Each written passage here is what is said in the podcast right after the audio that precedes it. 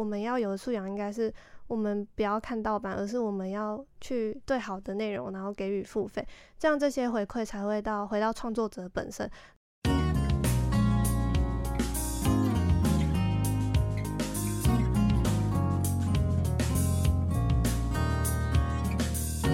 欢迎收听 Nice News 媒体议题 Podcast，我是主持人齐全。Nice News 是台湾媒体观察教育基金会与和平东路实验室合作，由中加宽频赞助播出的 Podcast 节目。今天的主题呢是看漫画也要有媒体素养。呃，先跟听众解释一下，其实我们媒观在推的媒体素养呢，比较不是那种很旧的那种媒体素养。如果是很旧的那种媒体素养，它的主要的问题会是进行意识形态的批判。如果是这个这个这种媒体素养的话，我们谈到漫画，就会变成是啊，漫画的物化女性啊，就暴力内容啊，就我们就是针对这种内容来进行批判。但是媒观现在在谈的媒体素养，其实是在呃数位汇流啊、全球化这整个产业的环境的潮流中，来谈一种呃人要怎么跟媒体共存的一种媒体素养，所以其实我们比较倾向去谈一种在产业结构本身内人应该要在里面有的位置。所以其实看漫画也要有媒体素养哦。好，那今天就是呃有邀请到师大大传所的毕业生何逸轩同学来跟我们聊一下他的硕士论文研究的题目。呃，他研究的是那个现在一个很新兴的一个漫画平台叫 LINE WEBTOON。好，那哎介绍一下自己吗？还是？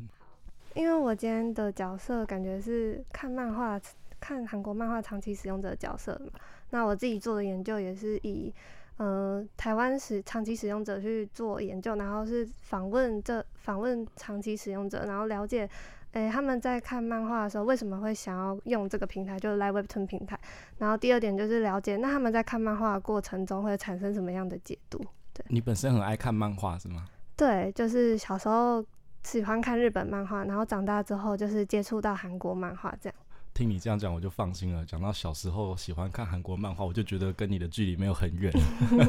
因为我自己也是小时候是看日本漫画长大的啦，所以对韩国漫画其实也蛮好奇，是说它怎么成功的这个部分。今天逸轩会跟大家做分享关于韩国漫画，就是逸轩要不要先介绍一下 LINE WEBTOON 这个比较新的平台？嗯，好，呃在 WEBTOON 大概是在二零一四年的时候，然后进入台湾。那它就是主打以韩国漫画为主的漫画平台。然后它现在平台上面的漫画种类大概有十八种，但是有一个种类的类别是小说，那其他十七种都是有关漫画的类别。嗯、那现在平台上面还是绝大部分的漫画都是韩国漫画，不过也有翻译其他国家，像是日本或是台湾，还有。嗯、呃，其他国家就你可以看到其他国家的漫画，那它的形式都会是以彩色条漫的形式为主嘛？对，就你可以很直观的用手机由嗯、呃、上下滑动，你就可以阅读漫画。嗯，有一个有一个名词我还蛮好奇的，就是条漫。条漫是什么东西啊？嗯，条漫就是有点像因应数位化时代，那就是这个条漫其实是有点源自于韩国的一种漫画形式。那当时韩国就是嗯数位化发展的时候，嗯、呃、电脑还有手机慢慢普及。那电脑普及的时候，我像我们用滑鼠就是上下滑动很方便。那他就想到，那其实。嗯，阅读漫画，我如果可以这样的话，就会比较便利嘛，所以就有产生了条漫这种因应数位载具而生的一种漫画形式。原名是条状漫画吗？嗯，条漫比较像是我们简称他们，但在韩国这种漫画就叫 Webtoon，对。所以平台就有点像 Netflix 可以代称所有的那个影音串流平台一样，就是 Webtoon 就代称了条漫，是不是？对对对，韩国形式的漫画。嗯，所以其实 Webtoon 它在这个条漫的市场内，应该是有，应该是很主流的一个地位啦。对对。那那个所谓的条漫是只有上下滑吗？还是左右滑？其实我就可以呃看到呃漫画从一第一集到下一集，还是我们我是透过上下滑的动作就可以看到呃一部作品到下一部作品。嗯，好，就是其实每一部漫画的每一集，你都是就是上下滑动，那它其实是没有间续，就是有点像是你自己滑动速度多快，那你就可以往下看内容剧情。那如果你今天想要从第如第一话跳到第二话的话，那你可能就需要就是滑大力一点，那它其实就可以很快进入到下一话。所以主要还是上下滑。对对对。哦，还蛮还蛮有趣的，因为没有接触过，所以觉得很新奇。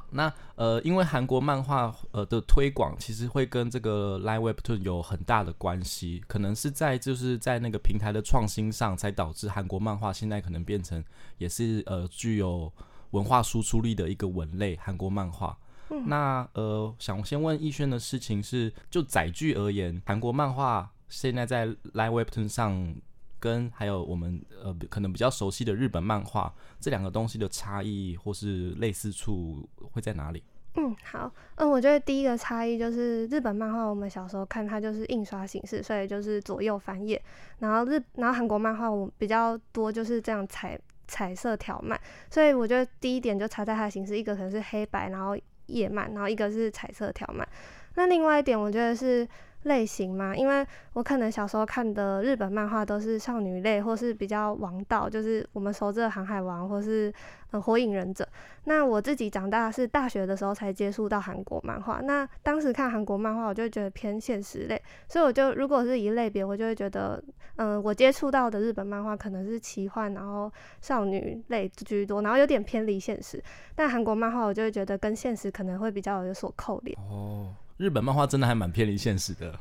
对，这个可能是跟那个呃，日本它在就是漫画的创新上，其实很注重一点，是它背后的那个世界观，那个虚构的世界观，它会透过不同的媒介形式，可能今天在漫画上，明天在动画上，后来又变成剧剧场版，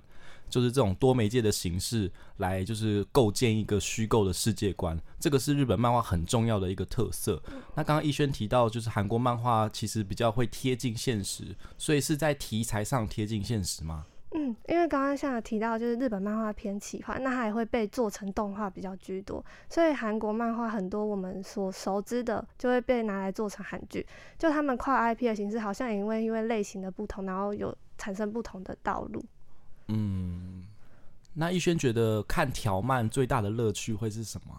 嗯，我觉得最大的乐趣嘛，就是我因为以我自己在用 Live WEBTOON 这个平台，我觉得就是它的种类很多样。那你就是你今天想看什么类型，好像都可以在上面找到你要看的作品。然后你看一集的时间就是很快，而且你可以在任何地方、任何时间都可以拿手机，你就可以这样很轻松的滑动。所以我觉得最大的乐趣就是我可以在很短的时间内，然后去享受一个消费内容的。哦，这可能呃，因为 LINE WEBTOON 它出现的时间是二零一四嘛。对。二零一四可能是一个还蛮重要的转捩点在，在在媒介的发展历史过程当中，因为二零二零一零年后，那个智慧型手机的通行，还有就是大家慢慢习惯用滑这个动作来取得资讯的那个方式，LINE WEBTOON 它推漫画的方式就有结合到科技的形式，然后慢慢的融入到日常人的生活当中，而且就是它的那个你刚刚说，就是时间会用的很少，然后题材会变得比较。轻嘛？就不会是那种日本漫画，你可能是有点要用用很多心思去进入一个虚拟世界的感觉。所以其实 Live WEBTOON 它成功的背后，其实是有一个科技的演变的背景在的。对，而且就是 Webtoon、Live WEBTOON 上面的作品，其实就像。就跟日本漫可能很很不一样，就是它很多连载时间不会这么长久，就可能真的很长久。我就是有几部像《神之塔》或是嗯《恋爱革命》这种，真的可能七八年以上。可是大部分漫画其实在两到三年之间就会结束连载，所以你就可以在短时间内就知道这部作品的后续发展。嗯，如果生命周期是两三年的话，那它有机会发展成我们现在说的 IP 吗？嗯，像韩国自己的 IP，就是他在当时开始有漫画、数位漫画，那他第一部做 IP 其实就是有点变成韩剧，所以这种篇幅不长不长的漫画内容，刚好是最适合拿来做成韩剧或是电影的一种内容的来源。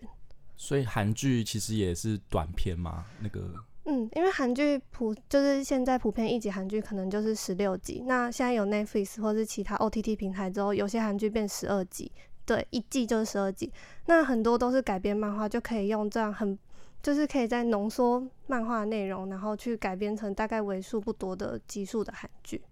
所以它的那个一个 IP 的生命周期就是两三年，可能从漫画到到电视剧，还有会有其他的改编吗？嗯，就是我自己的观察是，嗯，我觉得日本漫画可以陪伴我们的时间其实很久，因为。它不只会拿来做动画，然后动画又会有各种剧场版，那还有它周边，其实台湾也可以买到，你就可以有点像是这个角色一直陪伴在你的生活周遭。对啊，那个从小看到大，对，一陪就是二十年。对，就是他一直都在你，就是一直给你力量感觉。那韩国漫画 IP 就是以台湾来说，就还没有正式的，我自己看到没有正式代理 IP 的，就是周边。但是韩国自己当地其实已经有在做蛮多周边的。对，嗯，讲到周边商品的话，日本漫画厉害的地方也是。周边商品啊，像我以前去漫画展的时候，就是会买那个可能是呃动画角色穿的披肩做成的毛巾，然后我就会很开心。对，就可以变成里面的角色的感觉。对啊，好像韩国漫画现在可能在台湾是不是没有这种呃周边商品？对，因为韩国漫画就以 LINE WEBTOON 来说的话，我没有找到一个管道是你可以购买大量周边。就这 LINE WEBTOON 自己营运营运的方式，比较像是把韩国既有的周边拿来当一些抽奖商品，然后吸引使用者去做活动，这样。所以比较是行销层面上的应用。对，IP 就比就是周边比较是拿来做行销。这一点是不是也跟？时代背景可能也有一点点关系，是因为以前看看漫画的形式真的是一本一本呃的书籍，然后我们真的是透过书籍来进入一个呃虚构的故事世界。但是现在智慧型手机的出现，好像导致那个故事世界被缩得有点小，就是使用者因为可能在注意力一直分散的状态下，就不会不会是。不会是透过那种一集一集的连载，然后一本一本的单行本来进入一个可能复杂的虚构的世界。然后韩国漫画在这个地方的成功之处就在于，他有注意到人可能呃注意力越来越短，然后消费的时间也越来越破碎，所以这这种条漫，然后还有比较轻、比较 light 的 IP，就可以比较有在市场上的优势，会是这样吗？对，因为感觉以前我们看日本漫画就是一本一本，然后很小心，就是很。就觉得很珍贵的去看它，但韩漫这种条漫就是有点像是你可以大量的消费不同的漫画跟种类，就会感觉会陪的陪伴你的时间没那么的长久，就是比较是碎破碎的时间内就想看就马上看，然后呃不想看然后也可以很快的跳出来这种。对，这就是我论文有写到，就是 snake culture 嘛，就是数位化，其实我们就变得就是消费文化内容的时候很像吃零食，你就很快速的可以消化一个文化内容。我自己后来就比较少看漫画的原因，真的是因为我觉得要进入一个故事世界，其实是很累人的。就是当我现在要进进入可能是日本比较新的作品的时候，我其实觉得进就是读之前会觉得好累哦，又又要去想那个故事，它是它是在怎么样一个状态下，就是你会耗费一些很。你会耗费很大的想象力来进入那个故事世界，然后对我来讲，我进入那个故事世界的时候，我又我又会有点无法自拔，就就会有点活在那个世界，然后用里面的观念跟思想来想，可能我现在看到的一切，嗯、我自己会觉得，可能那个韩国漫画的好处就在于，呃，它是融入到你的生活的，而不是要你就是进入到另外一个世界的感觉。我觉得这个这个好像是一个日本漫画跟韩国漫画中间很大的一个区别。嗯，对，嗯。刚提到就是呃，日本的漫画，它一个 IP 可能可以做很多的作品的改作。那韩国漫画现在在这个部分是不是有一些不成功的案例啊？不成功吗？嗯，因为韩国漫画之前也有尝试想要像日本一样做成动画。那我那时候知道，像有《神之塔》这部真的很久的韩国漫画，它去做成动画，因为它这部漫画的类型就是奇幻类，就是不可能，就是很难做成韩剧这种真人改编。那它其实那时候做成动画的时候，我自己就它好像一季还是两季就没有，所以我在想，可能是。韩国动画的技术真的没有日本来的好，或是这个产业还没有这么的发展蓬勃，所以他就没有后续没有很多漫画拿来做动画。那只有最近有一部就是《看脸时代》，它在 Netflix 被拿来做成动画，就可能他们还是有尝试想要在往动画这里前进。嗯嗯嗯，其实所谓的韩流啊，政府其实会有一个角色在啦。那关于韩国的案例的话，一萱有什么观察吗？嗯，好，就是其实韩国从一九九七年就是金融之后，他们就决定不想要依靠一些什么重工业或者什么，他们就是朝文化内容开始做。那那时候就是我们熟悉的韩流，也是那时候慢慢发展。那那时候其实韩国的计划就是他把不同发展重心放在不同城市，那也包含漫画。嗯，漫画主要就是在富川市这里去进行规划。那在现在在富川市其实有一种漫画博物馆嘛，就是你可以在那里看到韩漫的发展。那同样这就是富川这个城市也。让一些漫画家可以驻村在里面，然后就是用里面的资源去创作漫画。这是我觉得前期就是韩国漫画能够发展的好，前期就是有政府做努力，然后到可能前中期的时候是企业也有在做一些努力。就企业韩国漫画比较发展的龙头就是门户网站，那门户网站就是像 Google，嗯，我们熟知的门户网站就是 Google，但在韩国就是 Naver 跟 Daum，就是这两大门户网站，就相继发展了 Webtoon 这个。产业，然后让更多漫画家是有金钱来源，然后他们可以靠漫画为生，然后这些企业也会帮助他们把他们的漫画 IP 化。就像就我觉得就是从政府前期，然后企业支持，然后跟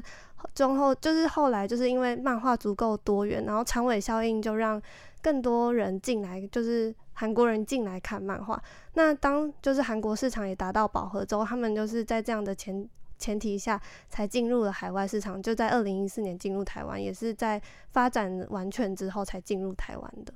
嗯，政府好像在基础建设上做了很多努力，对不对？对，因为那时候，嗯、呃，金大中吗？还是诶、欸，金永三？就是韩国前期有几位政一位几位总统就有一个 Cyber 二一的计划。那 Cyber 二一其实就把韩国的基础建设算发展的很完善，然后也让韩国的行动网络在很。就是很短暂的时间内，就就是让全国都有网络可以用。嗯，那关于那个民众对于漫画的态度，政府有做什么事情吗？嗯，其实我觉得韩国跟台湾有一点前期有点像，其实其实很多人都觉得漫画就是不良刊物嘛，就给一些青少年带来很不良的影响。然后我觉得政府做的努力，就是韩国政府有。制定一些法策法法规吗？让民众对漫画不要有不好的印象。就像那时候李明博政府，他就制定了卡通促进法，他就是想要把就是漫画这种污名化现象扭转。那除了政府之外，其实企业自己或是漫画家自己有一些自治协会，会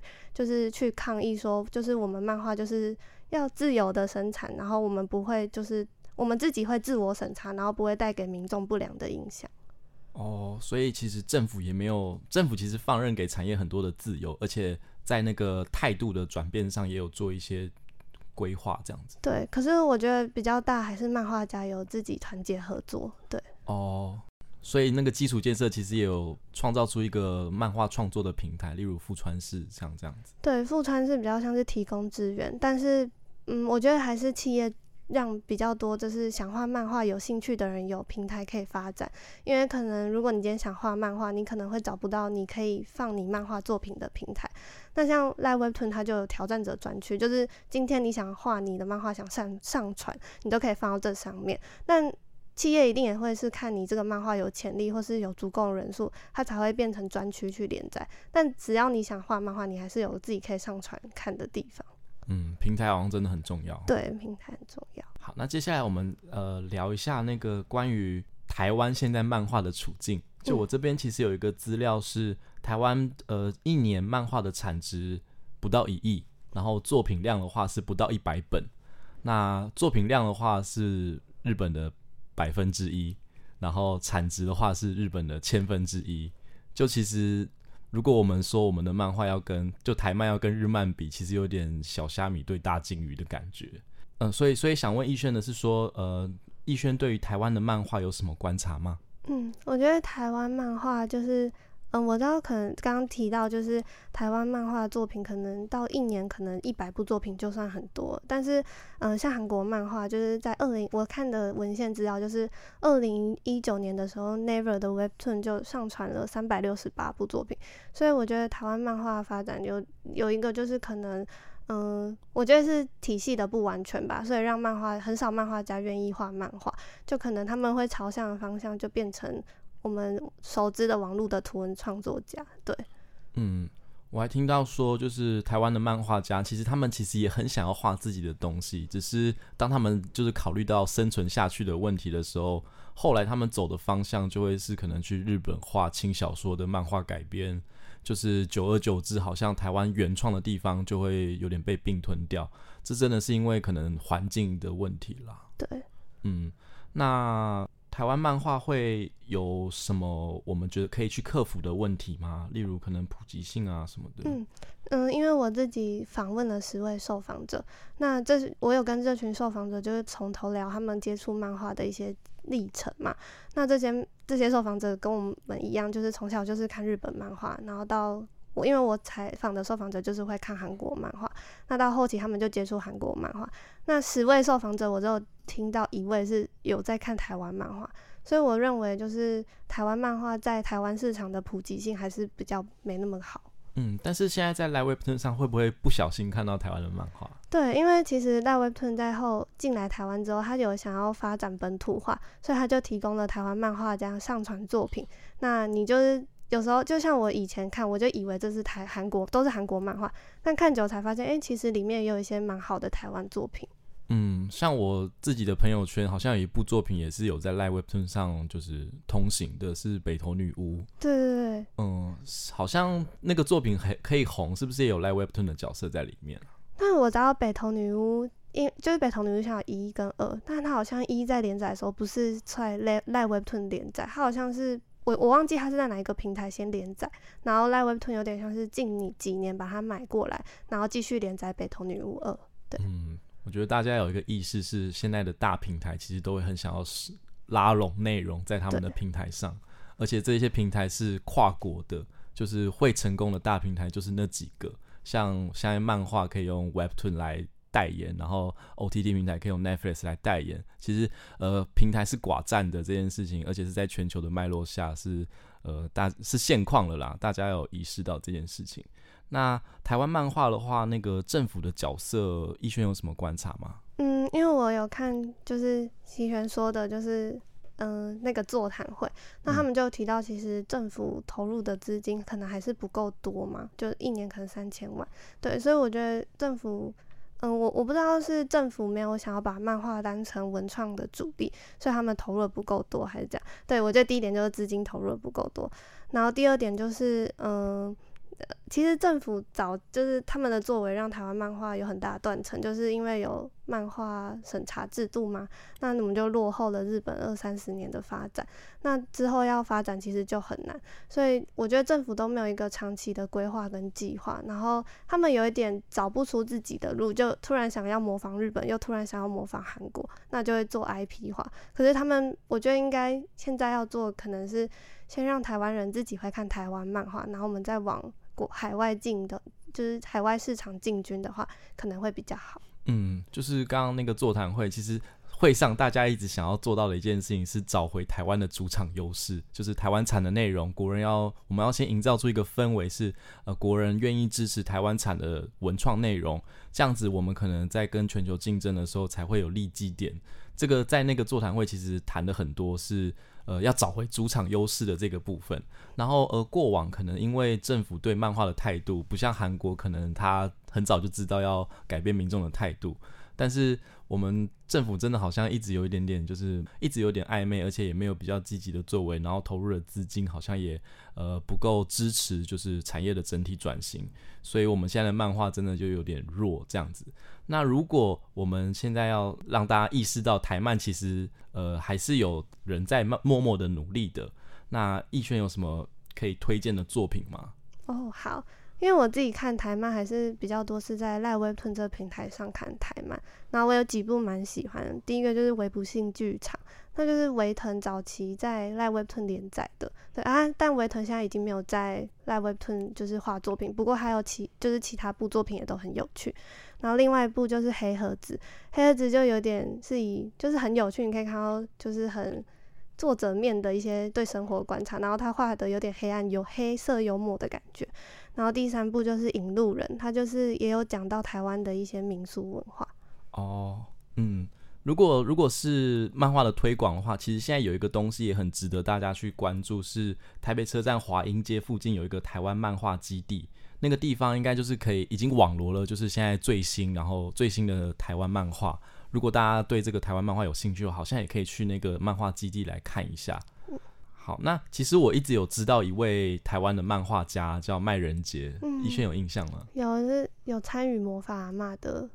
对，就是魔法阿嬷的那个作者，然后魔法阿嬷就是魔法阿妈就是把黑猫污名化的那部作品。嗯，对啊。然后其实他到现在魔法阿嬷已经多久了？然后到现在其实麦仁杰都有一些作品一直在出版，这样。嗯、例如我最近听到他在画，就是他想要画武侠类的东西。然后他选择的切入点是那些武侠的大侠们，他们到底有没有性生活？就对啊，就是好，这个人的想象力就真的丰富到，其实我们我们台湾就是有点像，我觉得啊，可以称为国宝级的漫画家，其实一直都还是有作品在发售这样子。嗯、那如果我们谈到台湾该怎么做的话，逸轩有什么想法吗？将读者留在平台里吧，因为我现在知道台湾漫画有的平台比较多，比较大的就是东立电子书，然后 CCC，然后跟原漫基地，然后跟就我刚刚说的 Live Web 툰还有巴哈的创创作专栏，然后我觉得就是嗯、我们可能可以发展的很像 OTT，就是我们。当然也可以引进国外的作品，然后吸引一部分读者。那我们就可以在这个平台内也生产自己台湾的作品。那读者在看国外作品的时候，也会有余力去看台湾的作品。那这样这个平台越来越大，然后又是我们自己的话，感觉就会让国人的普及度更高，然后漫画家也有一个好的生产系统在里面。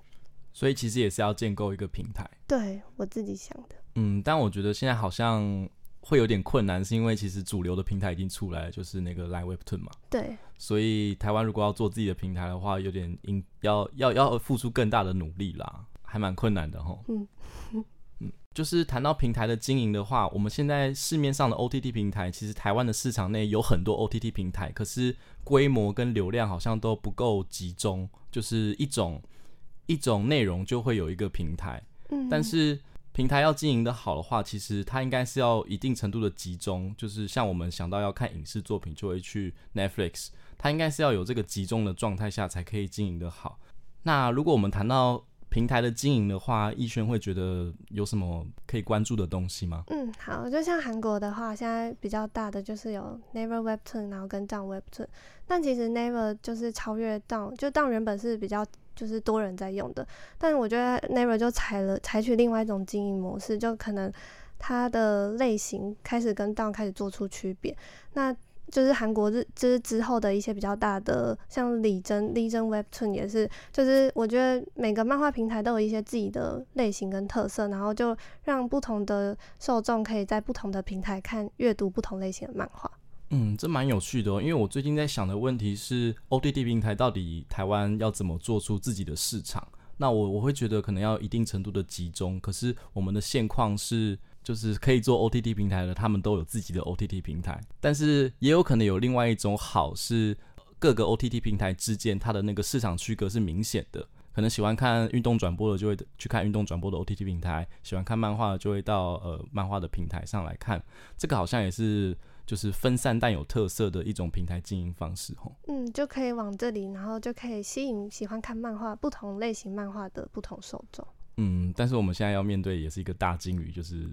对 Live WEBTOON 嘛。对对啊。好，我们一直谈 Live WEBTOON，那呃，Live WEBTOON 它成功的原因，还有它的商业模式，一轩有什么观察吗？哦好，嗯，我觉得 LINE WEBTOON 成功的原因是他先前期他其实没有什么，就是你可以免费看平台上各种类型的漫画，然后就养成了一大群受众。那受众愿意留在上面之后呢，他就会开始采取收费制度。但他我觉得他的收费制度就是让，就是你花钱付费的人会有一种优越感，就是你付费的人，你可能可以比别人先提早看到下礼拜的连载的漫画。那另外一点就是，他做收费制度做做得好的一点，就是他让这些付费看漫画的读者知道，这些付费的钱会回到呃创作者身上。那今天你想要支持创作者的话，你就会用一种支持的心态去付费。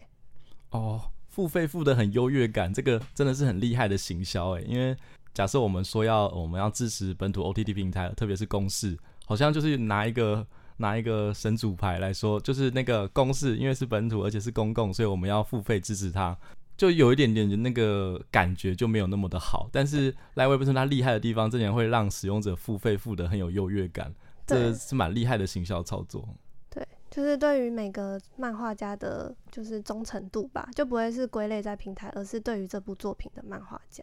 嗯，而且他把那个作者和读者的关系有建立起来。对，嗯，这个也是很厉害的地方。那 Live Webtoon 上会有广告吗？哦，对，像呃前期就是他还没开始收费的时候，其实在 Webtoon 上面就有广告。那广告就是比较是 banner 的广告嘛，就可能你进到这个平台的时候会有一些广告，跟你看漫画看到最后面的时候会下面有一个广告。对，就是我觉得他前期的广告就是用 banner。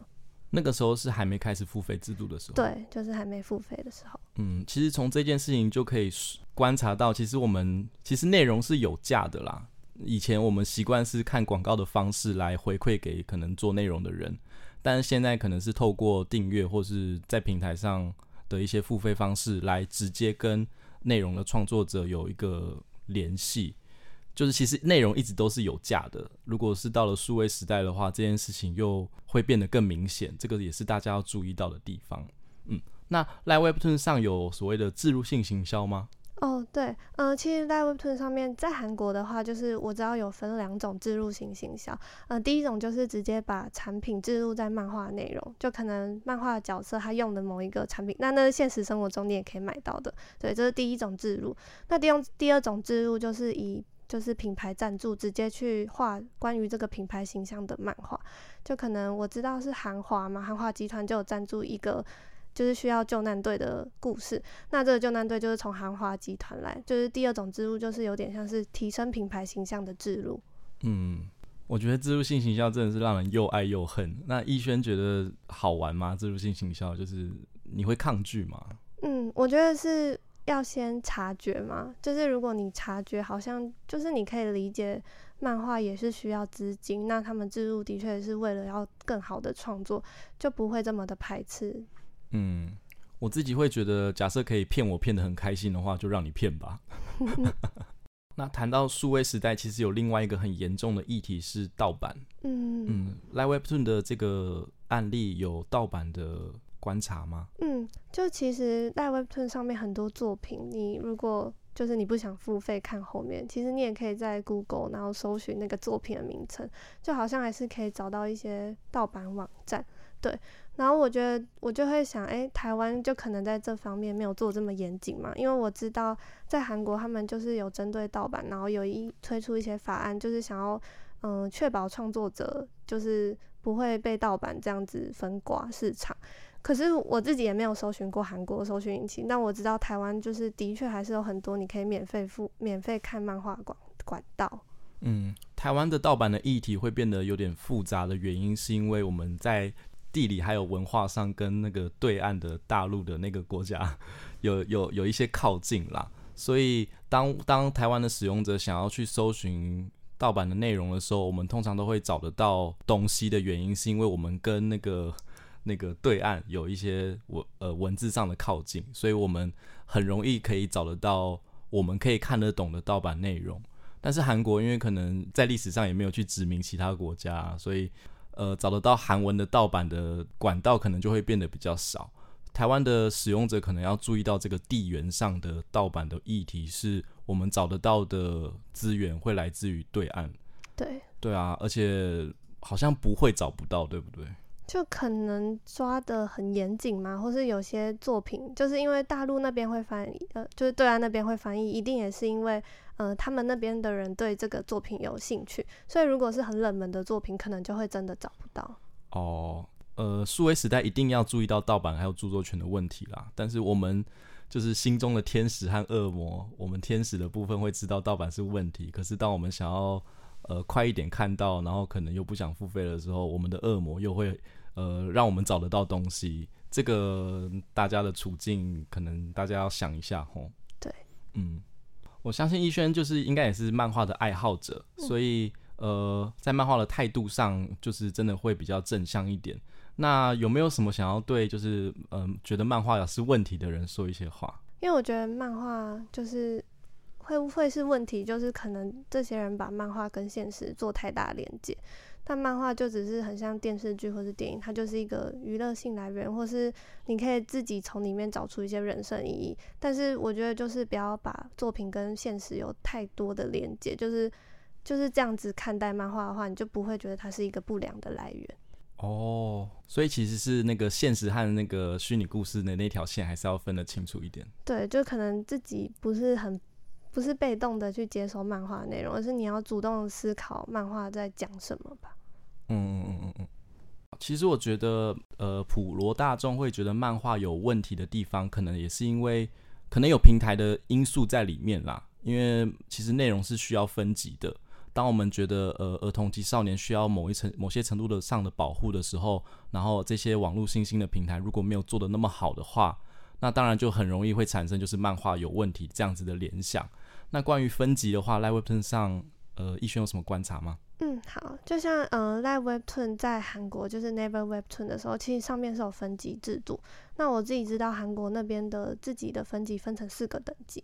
那我自己在用韩国的平台看的时候，就是我想看十八岁以上才能看的漫画的时候，就会需要实名证登录，那我就可以才可以阅读十八禁的漫画。但是这部漫画被翻译到台湾之后，它其实还是在，但是台湾的 LINE WEBTOON 没有对它做就是需要实名认证，它反而是对漫画内容做出删减，或是把原本没有穿衣服的角色穿上衣服。但是我觉得这还是。就是你在看的时候，还是会感受到他想要隐晦的一些可能是十八禁内容，所以我觉得分级可能在做的确实一点嘛，我们就不会对漫画是一个不良内容的来源。嗯，平台应该要积极去做分级啦，或是呃，平台跟呃作者谈内容的时候，应该就要想到这一层了。对，嗯，好，那聊到最后啊，就是我们还是要回到我们最开始的主题是媒体素养。那亦瑄觉得看漫画会需要什么样的媒体素养呢？嗯，好，我觉得看漫画就是你不是很被动的接收漫画内容，你可能要比较像是主动阅听的，你要去思考这个漫画内容跟现实的连接嘛。因为有些人可能就会，嗯，我自己的受访者可能有些人会觉得，嗯，他在韩国漫画看到一些校园霸凌啊，或是一些在意外貌这样的议题，那他们就会连接到韩国社会就是这样子的社会氛围。但有些受访者可能在这样的前提下，他还是会去思考，是不是韩国社会真的是这样，然后去查询一些真实世界的内容。所以我觉得真的这样，就是你不是在看漫画就觉得哦，韩国一定这样，你是还是要去查询一些真实的资料，跟你要跟那个国家的人接触，才会是你真正认识那个国家的方式。嗯，一个文化内容其实它有它产出的背景啦。对，就是漫画内容可能不会反映出韩国社会真实的样子，而是它中间的有一些连接是要使用者主动的去判断的。对，嗯，那关于素养的话，逸轩对内容有价这件事的看法会是什么？嗯，好，就以前我们看一些韩剧，我们也是会在一些盗版网站看，但现在有一些 Netflix 或是一些 OTT 平台，我们就已经养成我们愿意付费看这些内容。那我觉得漫画也是一样，就是我们要有的素养应该是。我们不要看盗版，而是我们要去对好的内容，然后给予付费，这样这些回馈才会到回到创作者本身。那这整个漫画生态就会形成一个好的循环，就是让好的内容一直有产出，然后小，然后我们这些读者也一直有好的内容可以看。嗯，其实内容一直都是有价的啦，只是以前大众传播时代的时候，我们是透过看广告的方式回馈给内容的制作者，这个付费的动作其实没有那么的明显。但是现在平台化的经营之后，呃，使用者对到作者那个是很明确的关系，所以其实如果你在接受内容的时候有有付出一些费用的话，其实都会回馈到呃内容的制作者。看新闻啊，看漫画啊，看 OTT 影集啊，其实都是这个道理。对。好，其实还有另外一个观点是，呃，现在的娱乐内容其实它要竞争的对象不会是同一种娱乐内容，而是一个娱乐内容要跟其他的娱乐内容来竞争使用者的时间和金钱，因为已经平台化经营了嘛，使用一个使用者他能付出的金钱还有时间就是那么的有限，所以其实漫画能不能就是跟呃影视剧做竞争，竞争那个使用者的时间和金钱，其实它在那个。文类上还是有一些优势的，对不对？对，因为像嗯，LINE WEBTOON，你看一集漫画，就是你在任何时间，你想要你等公车或是你通勤，就像就是你不用像看韩剧，你要花费可能一个小时的时间去享受这个内容。漫画就是你可以用文字，然后跟图像很就是很快就沉浸在漫画世界里面。嗯，这个也是 LINE WEBTOON 它之所以可以成功的一个原因，对不对？对，因为就是。让你想你不你不知道做什么事的时候，你就可以打开那个 app，然后在里面就是消费内容。嗯，所以其实漫画它在文类上还是有竞争的优势的。对，就是比起其他，你可能我觉得进入的门槛没那么高吧。嗯，就是可以更通俗。对，嗯，可以更话题性。对。对啊。好，那今天谢谢逸轩参加我们的录音，就是希望那个毕业之后一帆风顺。好，谢谢。